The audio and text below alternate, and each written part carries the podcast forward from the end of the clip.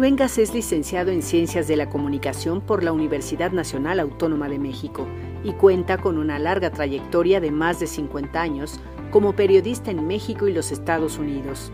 Es ganador de tres premios Emmy, cuatro micrófonos de oro Mark Twain y tres premios nacionales de periodismo del Club Nacional de Periodistas.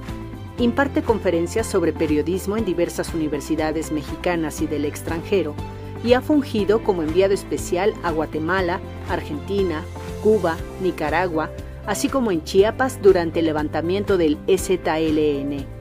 Fue conductor y director del primer noticiario cultural de la televisión mexicana, Hoy en la Cultura, de Canal 11, y ha sido conductor del Festival Internacional Cervantino, el Festival Cultural de Guadalajara, el Festival del Caribe y el Festival de Morelia. En los Estados Unidos condujo el programa Contragolpe en Pacífica Radio, el programa Hablando Claro en Univisión América y el programa En Contexto de Telemundo. Hoy conduce el programa En Contexto en la octava. Pues aquí estamos, ¿qué lo ves? Rubén Luengas, bienvenido aquí a la máxima casa de estudios. Me da muchísimo gusto y no es decir que me da gusto como rúbrica, como algo de, chaleco. Me da muchísimo gusto porque aquí estudié en la, en la UNAM, en la Facultad de Ciencias Políticas. Recuerdo mis ensayos de televisión bajo la biblioteca en el sótano de, de, la, facultad cuando estaba ahí por las islas. Cuando estaba por las islas ahí. Y la verdad, eh, ahora que llegué aquí me dio muchísimo gusto. Te agradezco mucho la invitación aquí a la máxima casa de estudios. Al contrario, ojalá sea eh, la primera de varias visitas que haces aquí este, a, nuestro programa Democracia, a Ciencias Políticas, pues es, tu casa. Aquí. Y creo que a los estudiantes les podría transmitir algunas buenas experiencias. Por supuesto, por supuesto. Aquí vamos a estar dándote lata, aquí Rubén. Pues eres un periodista veterano. Sí, muy veterano ya. Pues tienes este, todavía un espíritu absolutamente juvenil, enérgico, este, que nos, nos encanta, como siempre, Rubén. Y tienes muchos años de experiencia y este, empezaste trabajando en los medios públicos de México, ¿correcto? Sí, mi, primer trabajo que tiene que ver con, con, esto de la comunicación fue en la Cineteca Nacional, donde me trabajé en la unidad de cine educativo. Y en esa unidad de cine educativo había eh, eh, unidades de cine para llevar a zonas marginadas, imagínate, de las diferentes entonces delegaciones de la Ciudad de México.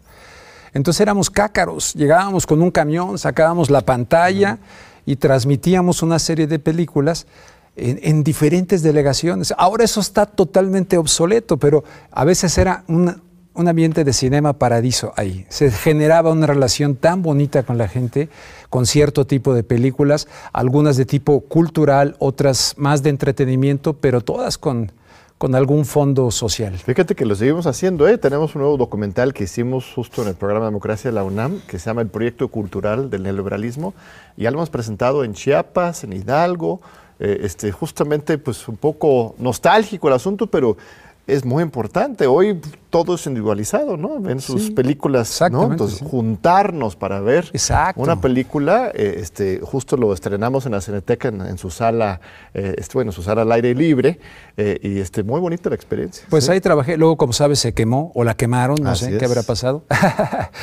este, en fin, luego pasé a la Orquesta Filarmónica de la Ciudad de México, que la dirigía Fernando Lozano, y entré como jefe de prensa de la orquesta. Y lo mismo, o sea, llevábamos, por iniciativa del maestro, llevábamos conciertos también a zonas marginadas, a toda la República Mexicana, a cárceles, etcétera. Y yo siempre cuento, cuando hablo de ese episodio de mi vida, siempre cuento cuando, por ejemplo, en una cárcel, una vez que estaban tocando el bolero de Ravel, que como tú sabes va creciendo de volumen orquestal hasta que termina en un éxtasis con los platillos, y ver a un preso llorando y me acerco y le pregunto, oiga, ¿qué, qué, le hizo llorar? Porque obviamente no sabía ni quién era Rabel, ni quién era nada. Dice, no sé, pero esta música me hizo sentir que quiero ser libre. Fíjate qué, concepto. Entonces, lo que es capaz la música de generar. Pero claro, si les das narcocorrido, si quieres como en Los Ángeles, California, quieren que la audiencia, ahorita te voy a contar una anécdota, quieren que la audiencia esté atrapada de manera inamovible en una zona de confort para quienes lo promueve, narcocorridos, mientras que con esa experiencia, lo que yo obtuve como experiencia es la música, esta música, que no tiene por qué ser elitista, tiene que entregarse y darse en una interacción. Como lo hace la sala de Zagualcoyot. Me, me encanta ver que llega mucha gente y se agotan los boletos. Aquí mismo hace un par de meses entrevistamos a una colega eh, que se llama Valeria Lemos, que dirige justamente una compañía de teatro dentro de Santa Marta. Ah, mira, qué padre. No solamente de actuación, sino una compañía completa de teatro, de producción, de escenografía. Ya cuando salen de la cárcel, eh, este, tienen, eh, se dedican a eso, ¿no? Ah. Hay un teatro también fuera. ¿Rosario habrá ido a las funciones? no sé, no sé. Pero sí, por supuesto que hay, la extensión cultural puede cambiar vidas puede y transformar la sociedad. Eh, eso, eso me tocó. Mire, me tocó también, me salto antes a que me hagas una pregunta, en los Estados Unidos. Un día va Rolando Villazón, gran tenor mexicano, que Plácido Domingo decía, mi sustituto es él, ¿no? tremendo tenor e iba con la rusa Anna Netrebko. Iban a presentar Romeo y Julieta. En el LA Times decía The Voice to Watch, la, la voz para observar, la del mexicano. Le digo yo a mi director de noticias, oye, viene un cantante mexicano que quería ser sacerdote. Un día compró un disco de John Denver y Plácido Domingo y dijo, no, voy a ser cantante. Pero viene Ana Netrebko, una rusa que alguna vez suplió a una cantante que no llegó, ella estudiaba, conmovió a todo mundo, son historias fantásticas, además ella guapísima, guapísima, no se la pierden. Y entonces le digo, estábamos en Sweeps cuando se miden los ratings. Y me dice el director, ¿Are you crazy? Porque no hablaba español. ¿Are you crazy? We are on Sweeps. Le digo, ¿quieres poner ópera? Me dice, ¿quieres poner ópera en Sweeps? Estás loco. Le digo, dame chance, dame chance. Total, me dio chance. Voy, hago la entrevista. Era una escenografía bien arriesgada, sensual. Este, había muerto Consuelito Velázquez, la autora mexicana de Bésame Mucho, que hasta los Beatles y Frank Sinatra, todo el mundo cantó Bésame Mucho. Entonces él se la canta a la rusa, Ana de Trepco, hago todo un rollo con un fondo de telenovela, pero, pero un fondo en el lenguaje, pero más bien eh, tratando de invitar a que la gente no le tenga miedo.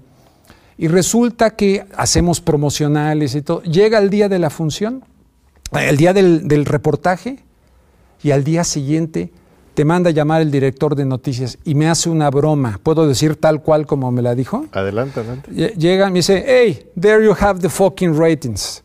Y me avienta los papeles y digo, chino, ahí tienes los pinches ratings. No, se duplicaron los ratings. Y dice, I just don't believe it. No lo puedo creer, se duplicaron los ratings. Otro ejemplo, voy un día a un dry cleaner, una tintorería sale un muchacho de Oaxaca, Rubén Luengas. Yo soy Rubén González Luengas, aunque hay por ahí un psicofante que dice que oculto mi, mi apellido González. No, no lo oculto, me pidió un director de noticias de allá que utilizara el Luengas, se hizo popular y lo sigo utilizando. Entonces resulta que este, eh, ¿usted es Rubén Luengas? Le digo, sí, soy Rubén Luengas. Permítame, y me saca un libro para que yo se lo, eh, se lo que yo recomendé entrevistando al autor que se llama John Perkins, Confesiones de un gángster económico. Confessions of an Economic Hitman, que trabajó en la National Security Agency de los Estados Unidos y que narraba que Omar Torrijos fue asesinado. Jaime Roldós en el Ecuador fue asesinado. Oficialmente murieron en accidentes de avión. Entonces él dice, cuando nosotros, gángster económicos de los Estados Unidos, fracasamos, entonces entran los chacales. Y si los chacales, que son los que mataron a estos hombres, fracasan, entonces entra el Pentágono. Y dice, yo tengo ahorita tremendo miedo por Rafael Correa. le digo, ¿por qué por Rafael Correa? ¿Por qué no por Hugo Chávez? No. Entonces me dio su explicación. Ahí está en YouTube la entrevista a John Perkins. Y entonces fíjate, un muchachito de Oaxaca, humilde, y mis productores me decían, no recomiendes libros, Rubén, aquí la gente no lee, ¿no? Imagínate.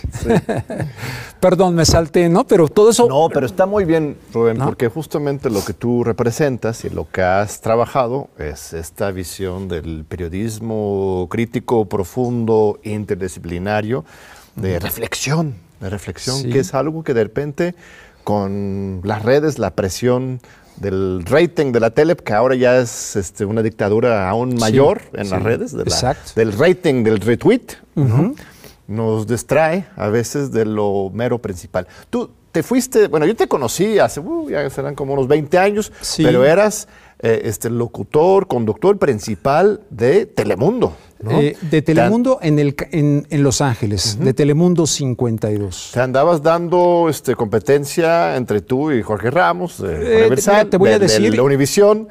yo era, Él era el, conductor nacional de Univisión y yo era el conductor local del Canal 52 de Los Ángeles. Debo decir, porque esto lo he comentado, que alguna vez llegó determinado personaje de, importante de Telemundo, me mandaron una limusín, me llevaron a un lugar muy exclusivo, eh, canto de las sirenas, para que yo pudiera llegar a ser el conductor nacional. Había salido de la conducción eh, este muchacho uruguayo, que ahora se me va el nombre, eh, que luego entró este, este hombre que es este primo del hijo de Fidel Castro, el que está ahorita todavía. ¿En Univisión o en Telemundo? no, en Telemundo. el, ah, conductor nacional de Telemundo, José Díaz Valar. Ah, claro, claro. Es familiar de los Castro. es, ah, sobrino de Fidel Castro. No sabía. Es primo hermano de Fidelito, el hijo de Fidel. Bueno, entonces eh, eh, Castro estuvo casado con eh, una, Díaz Valar. Bueno, entonces, él, antes de que lo pusieran a él, me ofrecieron a mí el cargo. Pero al llevarme ahí, todo bajo una situación media, ¿no? era, era cambiar de, línea de lo que yo estaba haciendo. Y obviamente también en su mismo lenguaje, no, yo estoy muy contento aquí en Los Ángeles para no dejar ninguna igual y no y no pero se lo cantaron directos te eh, ofrecemos el puesto pero uno dos tres bueno no no tan así un poco tú ya más no ya no serás productor de contenido señor serás este, lector de lo que nosotros oye, imagínate en Miami a nivel nacional compitiendo con Jorge Ramos ¿Cómo ves? ¿Cómo te sentirías? ¿Cómo lo ves? Este, pero mira, necesitamos meter más gente al estadio. Tu programa es muy político. Claro. Es muy político. Necesitamos meter más gente al estadio. Este, por ahí va la cosa, ¿no? Muy interesante. En los Estados Unidos. Entonces, Canal 52, ahí estuve y desde ahí se hacen los focus groups que tú sabes, que hacen los focus groups. Y resulta que eh, alguna vez me encuentro con esta chica, la actriz mexicana, hombre, hoy me está entrando Alzheimer, ¿cómo se llama esta? La actriz mexicana de las telenovelas de narcocorridos, todo está, está... Ay, ahorita me viene el nombre. Me la, encuentro que la entrevisté y entonces... Ah, Jennifer López. No, no, no, no, no. La, Reina del Sur. ¿Quién hizo la Reina del Sur? A mí no sabía aquí nadie. La... Kate del Castillo. Kate del Castillo. me la encuentro ahí sentada con una mujer en un restaurante argentino, nos sentamos, nos echamos unos vinos, nos sacamos fotos y tal, y de repente me dice ella, ya al calor de los vinitos argentinos, el restaurante, me dice, mira, yo hice los focus groups, eh, no soportan en Univisión que tengas más credibilidad que Jorge Ramos. Oye, ¿en los Estados Unidos hay libertad de expresión? Mira, siempre y cuando no afectes ciertos intereses eh, de tipo comercial y tal. Curiosamente, y lo digo abiertamente, cuando hablábamos de algún tema que tenía que ver con Israel y Palestina, los ratings, ¿no? Y entonces, digo, no puede ser, siempre que hablamos de este tema, dicen, sí, es que mira, no es sexy el tema. El, tema no es muy sexy, no, no, no te vayas por ahí. Entonces habría que eliminar aquello porque no era sexy. Yo no puedo demostrar que haya sido censura, pero sí creo que hay manipulación en un momento dado de qué premias y qué no premias. No creo que sea completamente autónomo. Hay unas fronteras al discurso público increíbles. Se permite las exageraciones a la derecha, pero el segundo que empiezas a picar más hacia la izquierda, ahí sí ya de repente estás fuera, ¿no? Exactamente, es una libertad de expresión. Bueno, yo pude decir en, el contexto cosas que con todo respeto, y no me malinterpreten, pero que cuando vivía Fidel Castro, fui varias veces a Cuba, no hubiera podido decir de Fidel Castro en una televisora. Hay que ser honestos. Lo que dije de Bush, de la guerra de Bush, todo lo que dije ahí, tuve, pero llegó un límite. ¿Cuál fue el límite? Eh, pasé, digamos, de una información que empezó a politizar a la audiencia. Imagínate hacer un, reportaje como el que hicimos eh, sobre por qué los guatemaltecos tienen derecho a estar en los Estados Unidos después de aquel golpe de Estado de 1954 organizado por la CIA en contra de Jacobo Arbenz, que por cierto se vino a refugiar aquí a México y lo humillaron increíblemente. Entonces, cuando yo saco aquel reportaje, ya con la descendencia de guatemaltecos que tuvieron que salir huyendo después de 36 años de guerra civil, del genocidio de Efraín Ríos Montt, y saco aquello. Entonces la gente empieza a politizarse a través de nuestro programa. Viene la censura. ¿Cómo es la censura? ¿Sabes qué? Eso lo mismo, necesitamos meter más gente al estadio, más entretenimiento. Está muy politizado tu, tu cuestión. ¿Cómo perdió México su territorio? La, la, guerra de 1846, el pretexto del presidente Polk que hasta, que hasta Abraham Lincoln dijo, que, ¿cuándo eh, eh, se ha derramado sangre en territorio estadounidense? El joven legislador Abraham Lincoln. Y entonces Paul tenía contemplado eso desde su convención en la ciudad de Baltimore, a la luz del destino manifiesto. Hicimos un programón de esos, vuelvo a lo mismo, rompiendo eh, prejuicios de respecto Ah, a la gente hay que darle lo que pide. No, ustedes le quieren dar lo que condiciona a la gente, lo que no la despierta. Entonces hicimos ese, ese, ese, ese, programa especial con historiadores, creo que participó nuestro amigo Tinker Salas. Tinker Salas. Bueno, fue fenomenal. Se dispararon los ratings. Yo demostré ahí, John, eh, deja quitar el yo, demostramos en equipo que la gente tiene avidez y que cuando detecta veracidad y le toca en ese nivel, pero no, repito, el gusto estético, narcocorridos. Eh, narconovelas, los quieren dejar ahí y que no tengan conocimiento ni siquiera de la historia. Eh, eh, alguna vez una productora me dijo eso, de, oye, no es que no es sexy, una mexicana, no es sexy el reportaje, ¿cómo que no es sexy? ¿no? o cuando Peña Nieto fue a la UNAM, a la Ibero, y se armó todo aquel escándalo. Yo recuerdo fuiste de los primeros que denunció eso. Exactamente, y ese día, esa noche queríamos abrir el noticiario con eso. Y me pusieron, ese día no fue el productor eh, de mi confianza, me mandaron a una de Colombia, la de Colombia no quería abrir con eso. Me dice, es que eso, eso en Colombia ocurre todo el tiempo. ¿Por qué vamos a abrir con eso? Le digo, no, hombre, esto es histórico, se está formando un movimiento. ¿no? Bueno, resulta que le discutí y me fue a acusar a recursos humanos. Imagínate. Eh, ah, queriendo apelar que como, como a mujer le falté al respeto y no, nada más fue discutir editorialmente una historia, ¿no? Así. Entonces es censura, pero muy disfrazadita. No entran como aquí que entraron a Radio Mil, que entró el señor Roberto Ordorica, que era mi gerente de Radio Mil una vez, que estaba yo entrevistando en su cumpleaños a Cuauhtémoc Cárdenas y en el anuncio me golpea en la mesa, aquí no existe el PRD. Le digo, ¿qué? Aquí no existe el PRD, me quito el micrófono, le digo, señor Ordorica, yo desde este momento renuncio, usted conduzca. Eh, eh, eh, oh, se echaron. Pero luego me mandaron llamar con los salas y todo, pero siempre he sido muy rebelde. Muy bien, Rubén. Por eso, por eso nos caes bien y por eso este, la Universidad Pública Plural y Crítica es el perfecto espacio para conversar libremente. Vamos a ir a un breve corte informativo. Por supuesto. Bueno, de anuncios y este, ahorita regresamos un gustazo, a continuar con este fascinante diálogo con Rubén Luengas. Aquí seguimos con nuestro colega, amigo Rubén Luengas. Mira, hablaste de la censura histórica en México sobre la manipulación, el control mediático en los Estados Unidos. Y ya estás de regreso en México y en otro régimen, supuestamente. este, ¿Cómo has tú sentido el contexto, el ambiente mediático hoy? Ya logramos lo que exigían, hablando de los muchachos de la Ibero, del Yo Soy 132, su demanda principal fue democratización de los medios de comunicación, tener una esfera pública realmente plural, diversa, este, crítica. Sí. Ya estamos en esa situación, ya llegó la cuarta transformación a la esfera mediática. Eh, fíjate que antes de eso rápidamente el concepto de Yo Soy 132 fue anunciado en mi programa Contragolpe desde KPFK de Pacifica Radio en los Estados Unidos con Saúl Alvidres. claro. Eh, ahí se anunció, ahí se dio a conocer el movimiento. Entonces, la verdad está que desde los Estados Unidos, eh, sin, sin, sin, dejar de ser periodista, aunque me acusaban compañeros míos y tal, de que era yo militante del movimiento de Andrés Manuel López Obrador, y no era militante, simple y sencillamente ejercía mi derecho como periodista a que se escuchara esa voz. Claro.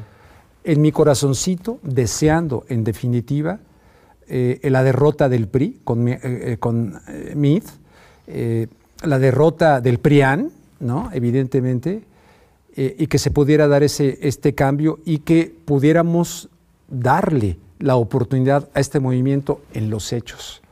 y terminar con lo otro. Entonces, en esa vehemencia de desearlo, pero siempre dando las diferentes voces en mis coberturas, pero denunciando la tarjeta Monex, denunciando todo aquello, te lo digo porque ahora que he tenido ciertas, yo no, siento que el movimiento o, parte del movimiento se ha desviado, no es precisamente eh, lo que, lo que, lo que me habían dicho a mí, y entonces ahora tengo mucho cuidado en ciertas cosas. Ahorita te pongo ejemplo. Entonces la gente empieza a quererte calificar. Ah, ya estás peor que Loré de Mola. Ah, ya eres chayotero. claro. Ah, ya no sé qué. Ah, es izquierdista enmascarado de derechas. Bueno, regreso aquí con un gran entusiasmo, porque además coincide con que dejo de trabajar en los medios allá.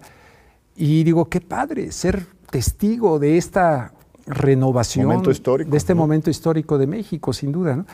Y, por ejemplo, alguna vez le pregunté en la octava a Genaro Villamil, Genaro, ¿cuál es la política de comunicación social del Estado mexicano hoy? ¿Qué crees que me contestó? La mañanera. Reconozco que la mañanera es un instrumento muy útil para el presidente para contrarrestar toda la mitología, la manipulación de los medios tradicionales, Televisa, TV Azteca, cuando el presidente decía, es que estos administran la ignorancia de la gente. Eh, pero no veo una política plural de comunicación social del Estado mexicano en los medios de comunicación. Y tendría que serlo. Pues Notimex lo perdimos. Bueno, Notimex, con todo el respeto, con todo lo que ha ocurrido ahí, está absolutamente, y hay, a mí me han buscado muchísimas personas que inclusive eh, tengo entrevistas y después me pidieron que por favor las guardara porque sentían incluso peligro en sus personas. O sea, entrevistas que tú has hecho a funcionarios del a personas que salieron de Notimex ah. bajo la gestión actual, donde hay muchísimas cosas, ¿no? Entre ellas la huelga esta tremenda, ¿no? Y no, no, no me queda claro que esto, la cuarta transformación esté pasando por los medios de comunicación desde ese punto de vista. Eh, ¿Qué sería tu sugerencia para generar o, en general los medios públicos? Por ejemplo, ¿Qué, vuelta tendrían que dar para que eh, para ti fuera una política más integral de comunicación? Bueno, por ejemplo, en el ámbito de la salud. En el ámbito de la salud, a raíz de la pandemia, hay voces tanto a nivel nacional, que además ya están empezando a hablar cada vez más. Yo hice una entrevista reciente con un médico de Tijuana, una doctora eh, de un hospital en emergencias en, Guadalajara. Eh, la doctora Karina Acevedo Whitehouse, que yo digo, nadie la entrevista en los llamados mainstream media, nadie entrevista en los medios oficiales ni estatales a esta mujer eh, con, posgrado en, Cambridge, Inglaterra y tal, que ha retado públicamente al doctor Gatel para hablar de este tema. No hay debate. La ciencia es debate. Por ejemplo, ahí yo le diría. Si hay, por ejemplo, no es la misma, ¿verdad? Supongo, hay uno que es este, que se presenta como experto y dice que Gatel es el, hombre de la, de la, muerte, ¿no? No, no, no, esa es una dentista, creo. Eso sí, exacto. No, no, Ella sí tiene mucha presencia en todos los medios privados. Esa sí este tiene. No, esta es una doctora que, aunque es veterinaria, tiene cuestiones de infectología y tal. No hay debate. Se tomó se tomó, dice que puedo hablar libre, ¿verdad? Sí, por Se tomó el recetario de la Organización Mundial de la Salud, financiada principalmente por Bill Gates, por lo tanto que dejó de ser una organización verdaderamente pública, es privada y que tiene antecedentes de corrupción enormes al servicio de las farmacéuticas, se tomó ese recetario y fue lo que le provocó la muerte a muchas personas, hasta que hubo médicos que tuvieron la valentía en Italia de hacer las autopsias que estaban prohibidas y empezaron a descubrir, ah caray, esto de llevarlos por este camino hasta intubarlos es llevarlos a la muerte. Y era dar antiinflamatorios, anticoagulantes, antigripales, y así muchísima gente salvó a personas la vida de todo esto. O sea, tú dices la, a ver, por partes, el error fue el no tratamiento. O sea, decir que no, se puede tomar nada. Un, un tratamiento recetado por la Organización Mundial de la Salud. Y hay científicos, el inventor del ARN mensajero, el doctor Malón, el inventor de eso, eh, que se puso la vacuna, él mismo cambió y empezó a denunciar No, pero entonces yo digo... Pero las vacunas entonces es lo que... El ah, no, problema, la promoción del mercado de vacunas. Antes de las vacunas, porque las vacunas llegaron mucho después y la gente vuelve a lo mismo.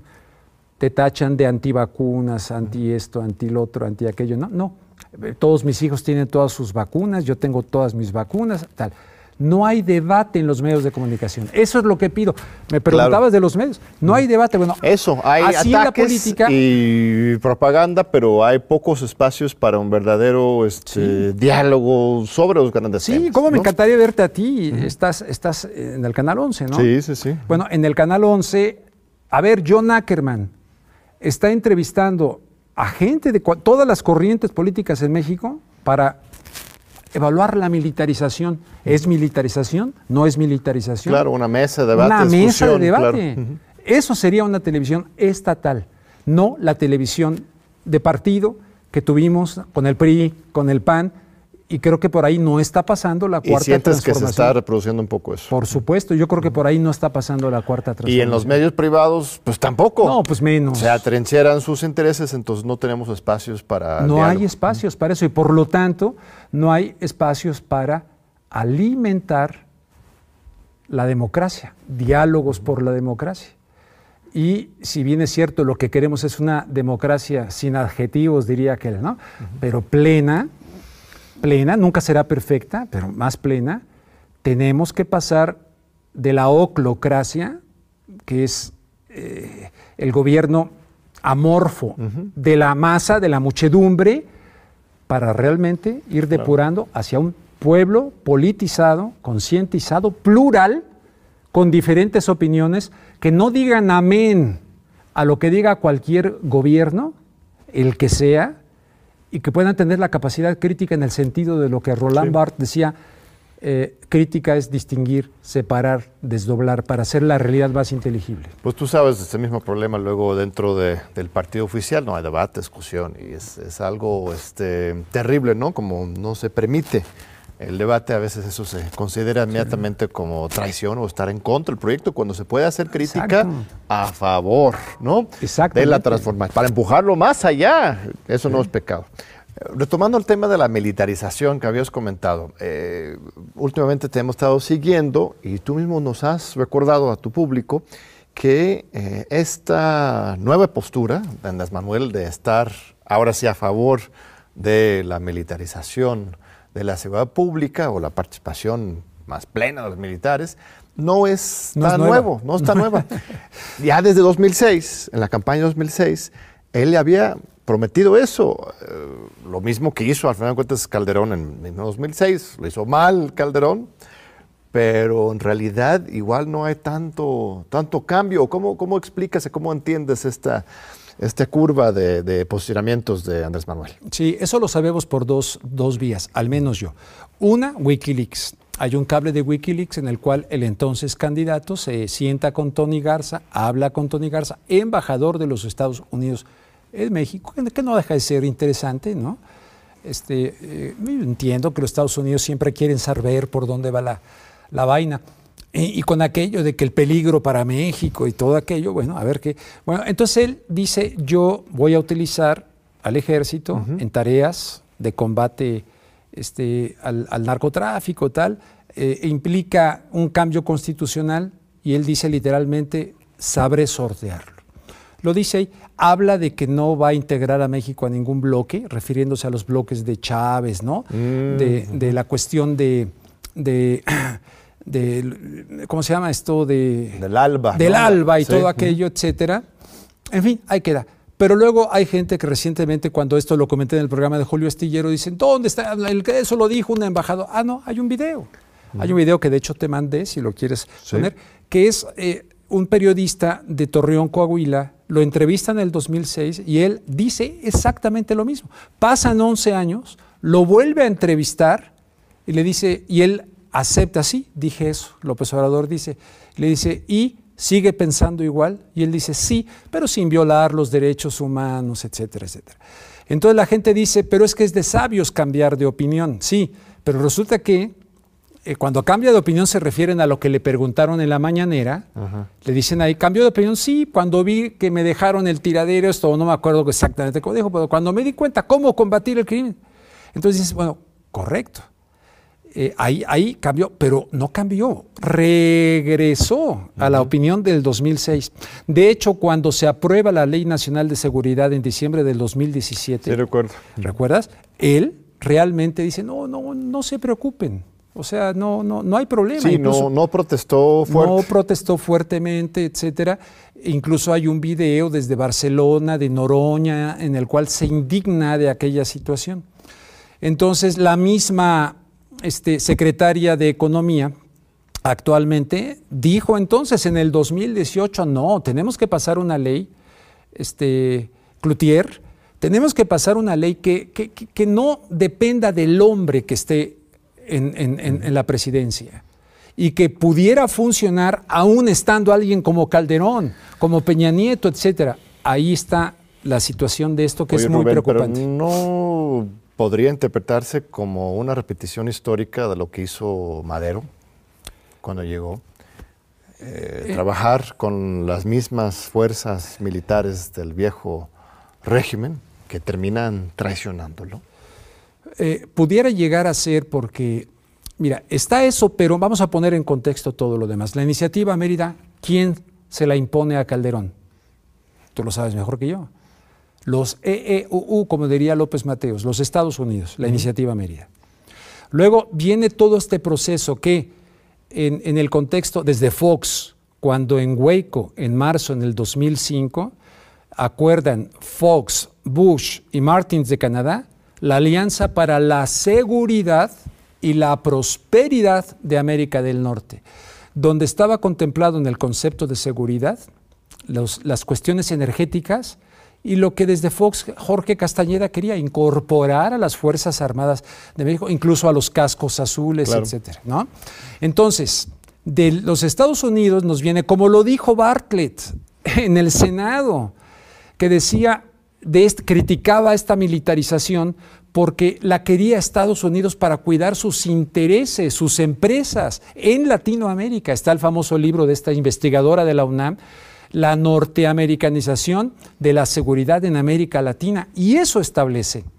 Entonces, en ese contexto, viene esta ley con Peña Nieto, la entrega del petróleo, las reformas energéticas, y de repente resulta que con eh, el presidente eh, eh, López Obrador, no, ya no, porque el garante soy yo, porque soy el comandante. A ver, ¿y dónde quedó el proyecto histórico de los Estados Unidos de incorporar a México hemisféricamente en una visión militar, al grado que tenemos una escuela militar disfrazada de escuela policíaca en Puebla, y todo lo que se ha desarrollado en términos militares. Entonces, hay que cuestionarlo, pero resulta que es difícil cuestionarlo. Al menos desde mi postura, no lo cuestiono desde Televisa, desde la derecha. no, la idea, lo que dice Andrés Manuel es que nuestro ejército, por lo menos, las Fuerzas Armadas en general, este, es pueblo, eh, Pueblo uniforme. Surge a partir de combatir un golpe de Estado contra de Madero y, este, y es un, un, ejército revolucionario que nunca va a este, someterse de esta manera a los Estados Unidos, pero tú estás sacando ejemplos antes con Calderón y compañía que sí se sometían. Entonces, eh, este, depende quién está al mando y qué pasa si después. Bueno, en el 68. Tenemos otro líder. A ver, me están llamando a corte. Eh, vamos, a regresar a este debate tan importante ahora con Rubén Luengas. Estábamos en una discusión importante sobre los militares. Eh, si lo llamamos o no militarización, lo que quieres, lo que eso es un hecho es que se están empoderando la Secretaría de la Defensa. Absolutamente, absolutamente. Entonces, dice Andrés Manuel, mira, yo estoy a cargo, estos militares vienen del pueblo, yo los estoy conduciendo por esta vía, entonces no se preocupen. Tú dices, no, hay una historia de subordinación a los Estados Unidos, de represión. Entonces el libro está abierto, no sabemos qué va a pasar en la próxima. Eh, ¿Qué es este? Eh, ¿Cuáles son los riesgos mayores de, esta ruta? Y al margen de que de, esto de los Estados Unidos, está también, bueno, ahorita está muy vigente esto de, Ayotzinapa. Eh, dice el presidente, no fue el ejército, fueron unos militares. Sí, correcto, lo mismo que los pederastas, no fue toda la iglesia, ¿verdad? Fueron algunos curas, muchísimos, pero los cambiaban de parroquia. Entonces, había cierto encubrimiento y tal. Eh, hay infiltración del narcotráfico en el ejército y en las instituciones de seguridad pública del país, sin duda. El señor este que está en la cárcel allá, Genaro García Luna, no es el único caso hay infiltración del ejército y siempre la ha habido. Y en un momento dado, ¿verdad?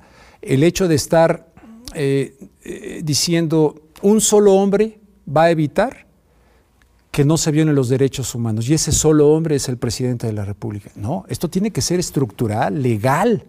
Si les abres un camino constitucional para en un momento dado actuar eh, internamente ante un eh, enemigo difuso.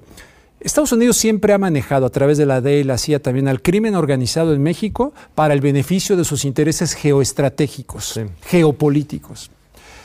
Eh, tan es así que este, ahora recientemente eh, leí en la jornada la noticia de que el señor Trump pensó, consultó en bombardear laboratorios del narcotráfico en México y cuando los Levarón le fueron a decir que tipificara como narcoterrorismo a la ley, tú eres abogado de la, de, la, ley patriótica de los Estados Unidos, Estados Unidos pudiera haberse obligado a entrar a defender sus intereses en territorio mexicano. Y si Trump salió hace poco en la jornada, hace unos días, bombardear laboratorios. Oye, ya es un escenario como cuando Clinton bombardeó en Sudán, que para destruir algo de Al Qaeda y en realidad era una fábrica de medicamentos. ¿Tú lo recuerdas aquel episodio? Estamos entrando en un terreno muy, muy peligroso. Eh, eh, sí, que el ejército no lo podemos calificar de malo y que la gente ahorita se cuadra, pero no es un pensamiento de izquierda. No lo es ni en la historia de la izquierda latinoamericana, ante el plan Cóndor, ante todas las movilizaciones. Entonces, que un solo hombre que además se va a ir a escribir libros, se va a ir al sureste mexicano, quede quien quede de Morena, que me cabe, no me cabe duda hoy, salvo que ocurra algo espectacular, que no lo veo en el escenario, en la sorpresa de octubre, como le llaman en Estados Unidos, no lo veo, pero a ver, quede quien quede, le va a quedar eso hasta el 28, ¿no? Dependiendo de cómo... Eh, no sabemos qué va a ocurrir. ¿Por qué ha fracasado en México de manera transeccional este proyecto de la capacitación y profesionalización de cuerpos policíacos? Ha sido la omisión de todos los gobiernos, de todos. Y él dice, no, ahora no va a ser omisión, va a ser la Guardia Nacional. Bueno, igual Igual ya lo reconoció la Guardia Nacional de un solo video, pero es un solo que se filtró, donde hay extorsión, donde le están cobrando con el uniforme y todo. ahí está el video, la Guardia Nacional ya lo reconoció. Bueno, eso sabemos que ocurre, sigue ocurriendo. Y el narcotráfico, evidentemente, cuando les empieza a ofrecer no la miseria que recibió este agente de la Guardia Nacional en ese video que lo pueden ver eh, en la misma página de internet de la Guardia Nacional, ¿qué va a pasar? Eso, eso no acaba. Pero ¿qué hacer entonces, Rubén? O sea, al final de cuentas, lo que dice Andrés Manuel es que, pues sí, intentó hacer una fuerza civil, eh, no se pudo, entonces lo más importante es la seguridad de la gente y no los podemos dejar al desamparo. O sea, los militares salieran inmediatamente de las, las calles, de acuerdo con el transitorio que ahora lo tenemos en marzo de 2024, pues estaría dejando la cancha abierta al crimen organizado. Entonces, eh, este, ¿Hay una alternativa? Evidentemente, eh, estoy a favor de que se queden los militares, sacarlos en este momento, pero les vas a dar un nuevo uso porque no ha habido enfrentamientos. El presidente no ha querido utilizarlos para enfrentamientos. Yo no critico si es que es verdad aquello de que Ovidio hubiera sido aquello una masacre, hubiera sido un escenario en el famoso Culiacanazo. Yo respeto esa situación. En un momento dado, ok, no se le detuvo y se evitaron. Si eso es verdad, lo celebro. Y que no se saquen las, Fuerzas Armadas en este momento del escenario de la geografía mexicana, donde estamos crucificados de norte a sur y de este a oeste, parafraseando a López Portillo, con la violencia, evidentemente. Y dicen ahí, mientras tanto, esta capacitación, sí, correcto. Hay que, hay, que, pero históricamente, Históricamente, ok, ya nos quitamos PRI, PAN y tal. Pero en este momento, ¿cuál va a ser el uso? ¿Va a haber combates? Porque se supone que él no ha querido que haya combates. No es enfrentar, no se resuelve la violencia con la violencia. En términos filosóficos estoy totalmente de acuerdo. Pero una bola de criminales que están haciendo una serie de cosas a lo largo y ancho del país, no les vas a dar poemas ni les vas a dar la cartilla moral de Alfonso Reyes. Ahí tienes que utilizar definitivamente el monopolio legítimo de la violencia que te otorga constitucionalmente el Estado. Ok, vamos a utilizarlo, pero se tiene que discutir. No se tiene que decir, ah, bueno, no, miren, ya lo mando esto ya, pero ya quiero que ya esto empiece ya quiero, sí, después se verá ahí la ley, pero ya quiero que empiece y pasa por, por mis pistolas, pasa. Oye, no. Ahora, yo sé que está en el, en, el, en el Senado la discusión, pero se tiene que discutir más ampliamente y tener es un esquema estructural para frenar cualquier tipo de abuso de las fuerzas. ¿Qué me dices de la política en los Estados Unidos? Tú eres un gran conocedor. No, no tanto como tú. bueno, no, tú más recientemente has trabajado ahí, tengo uh, muchos años. Este, Biden para mí no implica un cambio positivo para América Latina, hasta peor. Ni para Estados Unidos, ni para el mundo, ¿no? Pero sí apoyaba a la gente, la pandemia, ¿no? Muchos cheques este, repartía al pueblo. Este Biden, pues. Joe este Biden es un tipo con las manos manchadas de sangre. Junto con John McCain, fueron los eh, promotores del bombardeo en Belgrado, en Yugoslavia, la guerra de Yugoslavia, donde estuvo el Cuando Biden era vicepresidente, desde antes presidente de la Comisión de Asuntos Exteriores del Senado. Es un hombre que ha estado completamente en eso, apoyó el muro, votó como Hillary Clinton, como Barack Obama. El Plan Colombia. Este, el Plan Colombia. de ser el autor del Plan Colombia. Exactamente. ¿No? En términos, digamos, de lo que la gente conoce como el sionismo, él le hacen una entrevista, y recientemente lo acaba de decir, eh, ahora en su visita a Israel, país al que respeto, no necesariamente las decisiones gubernamentales, pero al pueblo profundo respeto, eh, a su religión profundo respeto, pero dice en, ambas entrevistas, dice, no se necesita ser judío para ser sionista. Mm. Yo soy sionista.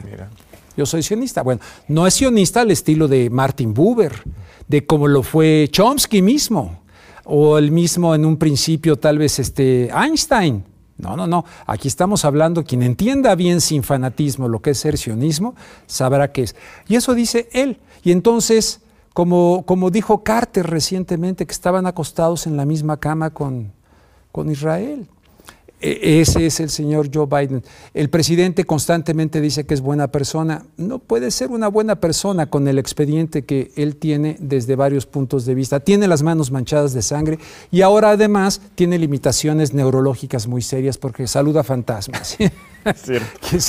Entonces no sé quién esté gobernando.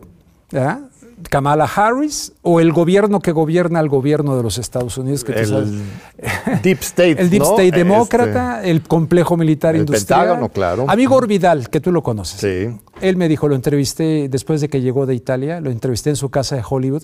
Fue una experiencia maravillosa. Y, este, y él me reiteró lo que decía Rubén en inglés, este, me decía, no hay más que un solo partido político en los Estados Unidos con dos alas. Las dos alas son derechas. Chomsky dice, el Partido Demócrata se recorrió a la derecha, donde el espectro político que ocupaba el Partido Republicano. Y el republicano se salió de madre, como dirían los españoles, se fue, se fue a, a la extrema derecha. ¿no? Entonces le urge a Estados Unidos una verdadera fuerza que yo me ilusioné mucho con Bernie Sanders, ver aquellas juventudes maravillosas, cubrí aquello con la de Bernie Sanders, estuve en contacto en su campaña en español con gente, un inmigrante mexicano que le manejaba la campaña en español a Bernie Sanders. Maravilloso. Ganó 2 a 1 a Hillary en California. Exactamente. lugares más Pero ¿sabes qué? Le hicieron también fraude a Bernie Sanders desde la primera primaria. Y luego, quién sabe qué habrá pasado. Fue a ver a Obama y dobló las manitas. Se acabó. Yo pensé que hasta se iba a unir con el Partido Verde y decir, órale, vamos a investigar una nueva opción política que le urge a los Estados Unidos. Pero es que el sistema está diseñado para eso, no permitir que surja un líder populista de izquierda que convoque a las masas. Entonces, por otro lado, el señor Trump pues a mí me asustaba. yo, nunca pensé en las primarias republicanas que fuera a llegar. Menos estando un Bush ahí de la dinastía Bush. Yo, yo pensé que ya estaba. Y no, ganó. Bueno, este, ganó. Eh, llevó muy buena relación con el presidente mexicano, aunque él dice, yo le agradezco porque nunca nos impuso nada, perdón, te impuso que a cambio de no poner aranceles, la migración. La, migración y pudieras parte de la Guardia Nacional la pusieras como patrulla fronteriza. O sea, si hay imposiciones. No es posible que. Yo creo que es un buen hombre, creo que es una persona muy bien intencionada. Lo he entrevistado varias veces. ¿A quién dices? A López Obrador. A López Obrador. Varias veces desde. Uy, lo entrevisté desde que era candidato al gobierno de Tabasco en contra de Roberto Madrazo. Desde entonces. Y desde entonces ha tenido mi apoyo. Siempre que ha estado en la boleta, he votado por él. Y como tal, no veo por qué ahora se ha generado una, no voy a decir la palabra esta que tanto ofende, pero un grupo que se ofenden de la crítica. Pues no se puede. Entonces, ¿queremos democracia o queremos el cuento de siempre en México de una falsa democracia? Yo creo que nuestra esfera política es más plural, más abierta que en los Estados Unidos, al final de cuentas. Ah, sí, justamente no es ese caso que hay dos salas derechas, sí tenemos una izquierda y una derecha, pero sí tenemos nuestros propios vicios sistémicos del PRI gobierno, ¿no? En que se incorpora a todos, pero esa idea de la ropa sucia se lava en casa, ¿no? Es lo de los curas, ¿no? la, ropa sucia se lava en casa. Así, no, no digan, no, la ropa sucia se lava en los tribunales, manden a los violadores a la cárcel, ¿no? Así es, ¿no? De que, tendríamos que aprender a, debatir, discutir, a, construir, a construir de manera plural. Este, a ver, para rematar ese tema, eh, entonces, tú dices que sí, el gobierno actual cedió a las presiones de Trump con respecto a la migración. demostradísimo, ahí no hay, no hay margen de error. Se dio a la, presión del troglodita Donald Trump, que en un momento dado yo hasta llegué a pensar, ah, caray, creo que nos podría convenir más que el mismo Biden, ¿no? Ah, sí, el otro con la sonrisita, ¿no? Pero es, es, es, es menos predecible que Trump, ¿no? Y con Biden, el gran tema de negociación, de presión es lo de China. ¿no? Nos reclutan a México para su nueva Guerra Fría. Totalmente. Y en ese sentido, yo lo expreso constantemente y, bueno, gente ahora dice, nos reclutan, y ya lo dijo el presidente varias veces, vamos, debemos integrarnos, no eh, como lo que proponía Chávez, América Latina, tal, tal, tal, no, la, integración bolivariana es la que hace rato se me fue. Va, si no vamos a integrarnos con toda América, incluidos Canadá y Estados Unidos, al estilo de la Unión Europea. Él lo ha dicho en varias ocasiones. La Unión Europea tiene una moneda común, etcétera, pero con el antecedente de que eso me dijo Vicente Fox Quesada. Eh, Vicente Fox Quesada, antes de aquel pleito que yo tuve con él, donde se para de una entrevista y tal, él decía, no, tenemos que ir caminando gradualmente a que sea la cuestión no solamente de las mercancías, sino como la Unión Europea. Entonces, ah, caray, que te lo diga alguien como el del PAN, y luego te lo diga el presidente de la izquierda, sabiendo que en este momento Europa está en una crisis brutal, que perdieron soberanía, que se concentró el poder en Bruselas, representado en Bruselas, los poderes fácticos en Europa, y que ahora de cara al asunto este de Rusia y de la guerra y tal, vemos la terrible crisis de la integración que además, eh, digo, no me dejarán mentir, estaba contemplado por el, creador de la Comisión Trilateral, David Rockefeller, donde fue eh, su gran asesor Zbigniew Brzezinski, quien fuera asesor de seguridad nacional de Carter, y ahí planteaban este escenario de bloques a nivel internacional. Entonces, conociendo que Estados Unidos camina como pato, hace como pato, tiene plumas de pato y que es pato, ¿cómo vamos a preservar una soberanía en una integración de toda América que si fuera una integración humanista al estilo del poeta Gibran Jalil Gibran, toda la raza humana es mi tribu? ¡Qué padre! Conociendo a Estados Unidos y viendo el ejemplo que nos pone el presidente de Europa, ¿y dónde va a quedar en ese contexto las Fuerzas Armadas? Pues se nos acabó el tiempo. ¿Qué, Rubén? Nos dejas este, ah, este, muy inquietos, muy interesados, muy este, eh, encantados de diálogo contigo. Yo Espero te que, mucho. que regreses pronto. Cuando me invites, invitamos al, al, público a que participe con sus comentarios en, en las Por redes. supuesto. Para que surja el debate, la discusión, la pluralidad y este siempre bienvenido aquí a la máxima. Te agradezco casa mucho, John. De estudios. Te agradezco muchísimo. Gracias a ti, querido Rubén, y gracias a nuestro muy querido público por estar con nosotros este domingo. Y nos vemos de nuevo en ocho días aquí en TV UNAM.